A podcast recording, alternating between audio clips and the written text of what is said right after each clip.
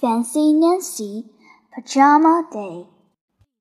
Class, don't forget, Miss Glass says tomorrow is Pajama Day. We shout in unison.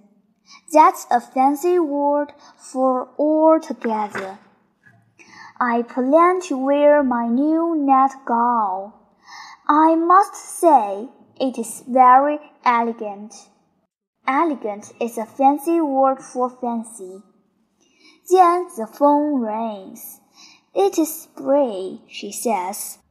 I am going to wear my pajamas with pink hearts and polka dots. Do you want to wear yours? We can be twins. Oh, I say, being twins would be fun.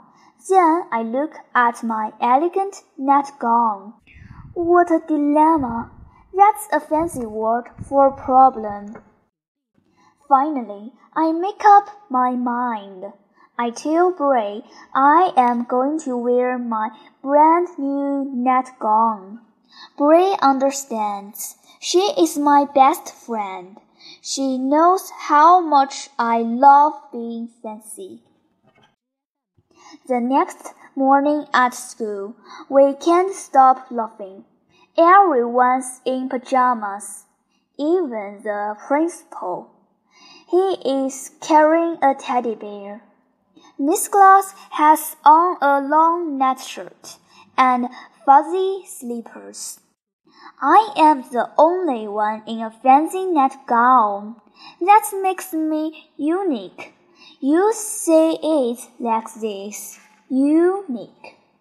Nancy, look, says Bray.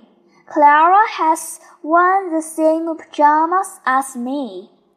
Bray and Clara giggle. We are twins, says Clara. And we didn't even plan it. At story hour, Miss Glass has us spread out our blankets. She reads a bedtime story. Clara and Bray lie next to each other. We are twins, Clara keeps saying. At recess, Clara takes Bray's hand. They run to the monkey bars. Come on, Nancy, Bray calls. But it is hard to climb in a long net gown, and I can't hang upside down. Everyone would see my underpants. At lunch, I sit with Bray and Clara. They both have grape rolls in their lunch boxes. Isn't that funny, Nancy? asks Clara. We even have the same dessert. I do not reply. That's a fancy word for answer. Pajama Day is not turning out to be much fun. I wanted to be fancy and unique. Instead, I feel excluded. That's fancy for left out. The afternoon is no better.